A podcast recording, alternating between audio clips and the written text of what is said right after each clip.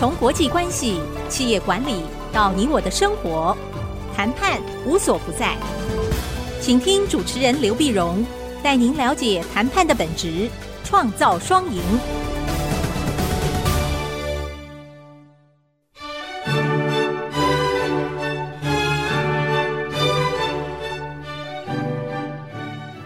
这里是 IC 之音 FM 九七点五，欢迎收听《谈判无所不在》，我是刘碧荣。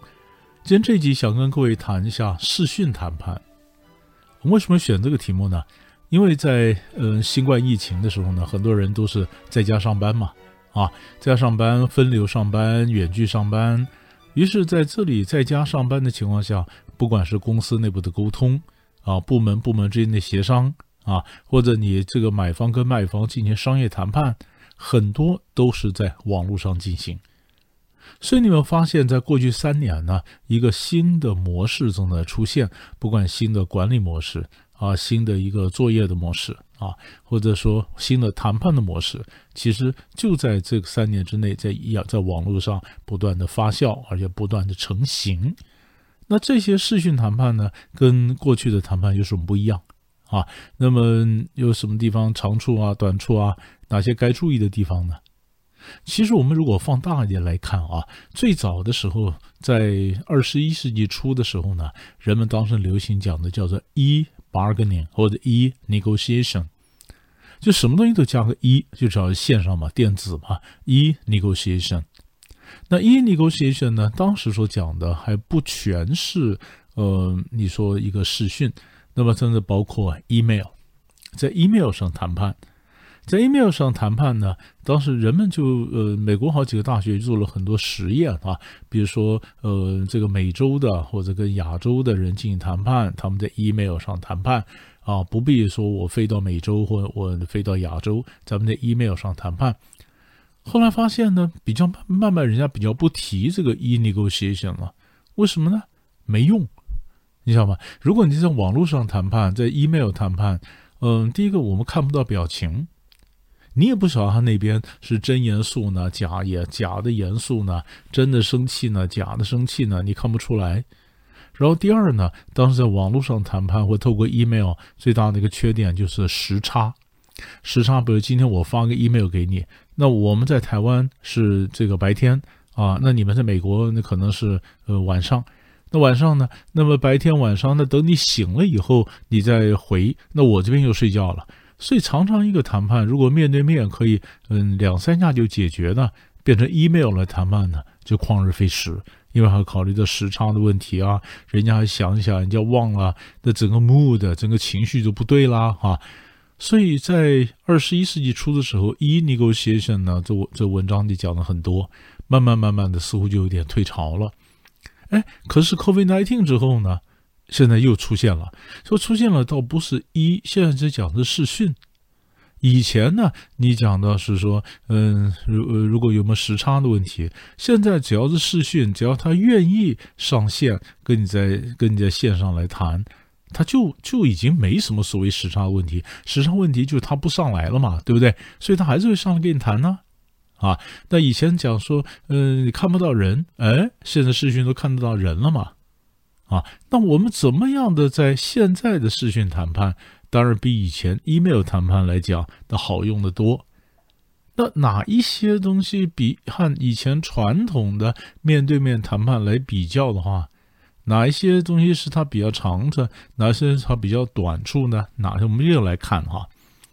视讯谈判呢，尤其在网络上谈判，嗯，有一点，各位你有没有发现？有一点很重要的一点就是，我们更容易看到对方的表情，而且我们会非常专注的看他表情。如果今天只是在现场的线下的呃这个两桌子两排他在谈判。那也许我的位置坐的不对，也许我中间晃神，或者我低头看我的资料。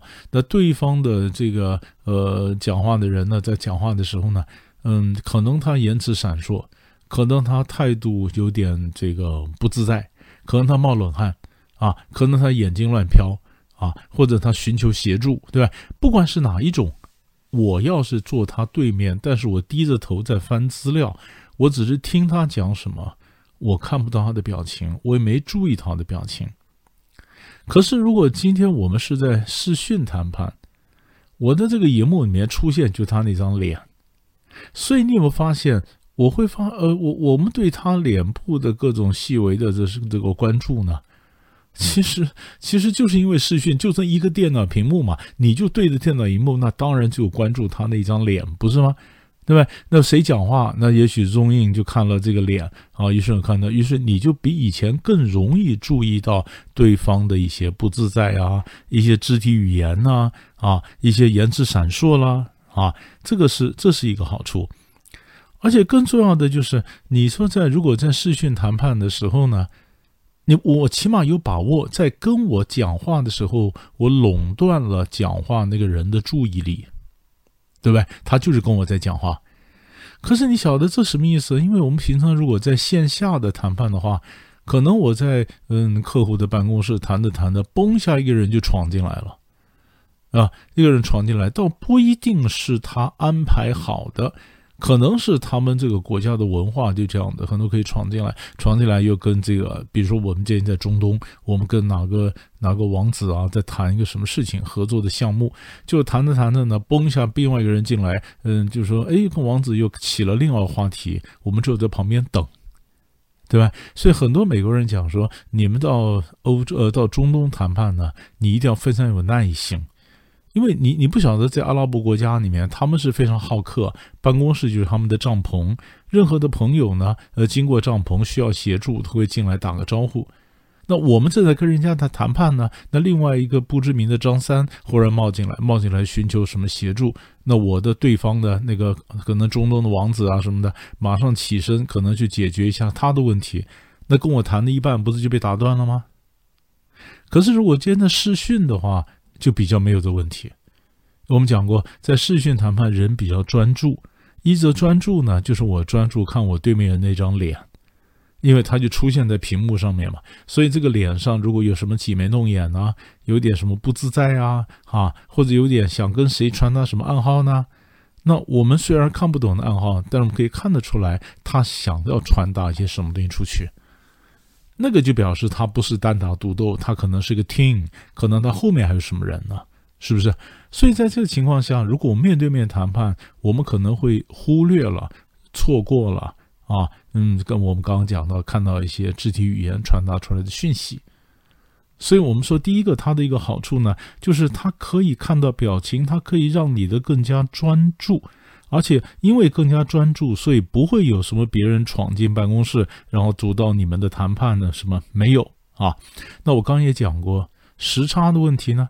如果发 email 过去，到假如是国际谈判，我发 email 过去给人家，那人家那边刚好睡觉，跟我有时差，等他起来发 mail 给我，我这边也有时差，所以你等我，我等你。所以老美以前做实验呢。一封信透过 email 出去，常常两个礼拜以后才有回音呢，所以这个谈判就旷日费时。可是现在的因为 COVID-19 而进行的呃改变的，就提出来的叫视讯谈判呢，那么它相对的就呃就就就简单，那时差只要他愿意上线，就没有这个时差的问题。就是他就算我今天是白天，他是晚上，只要他愿意跟我上线。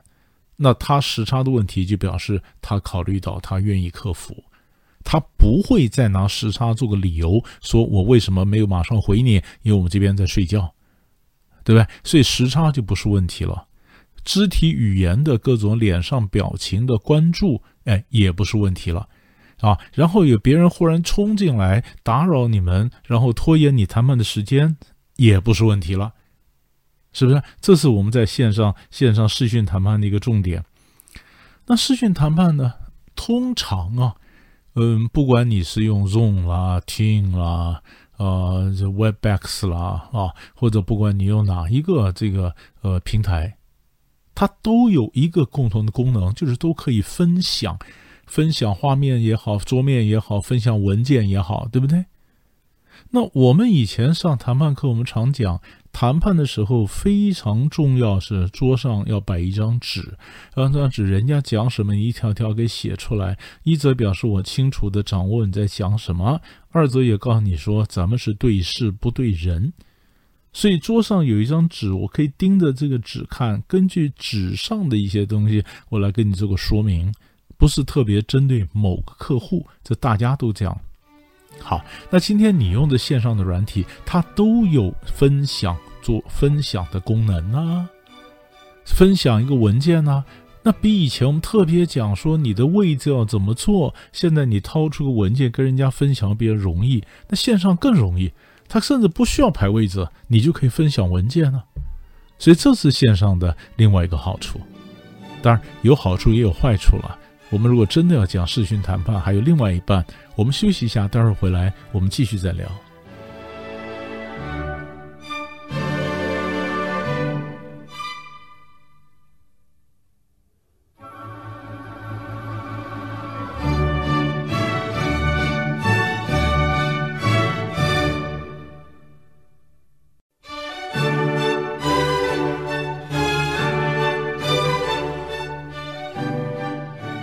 欢迎回到谈判无所不在，我是刘碧荣。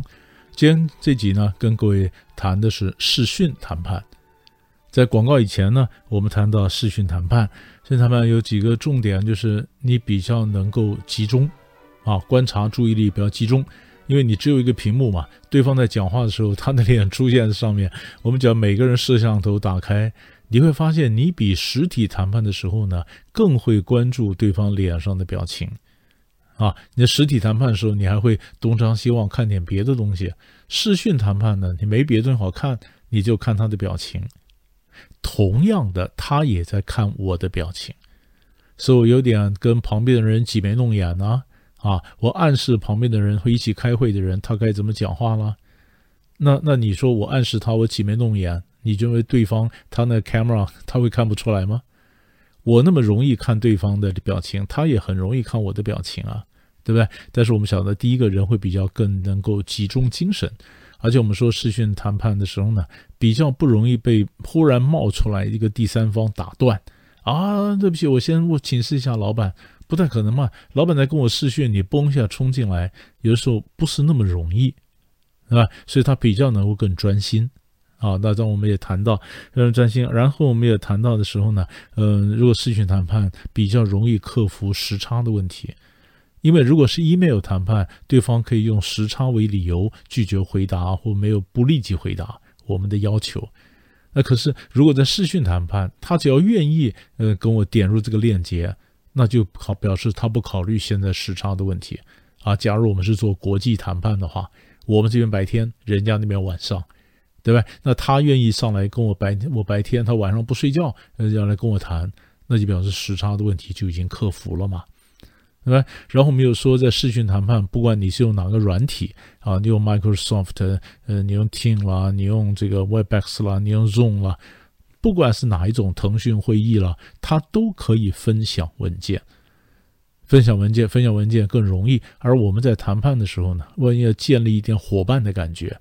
表示我这我这个文件呢，其实不是针对你，这是一个政策或者怎么样啊？所以分享一个文件，呃，用透过文件来说服对方，那你的视讯谈判也非常容易啊。刚才广告以前我们这样讲，那那么现在我们来谈呢，在视讯谈判呢，嗯，可是有有有的时候呢，嗯，如果这个谈判它不是买方卖方这样谈判，而是公司里面不同部门或不同办公室之间的一个协商。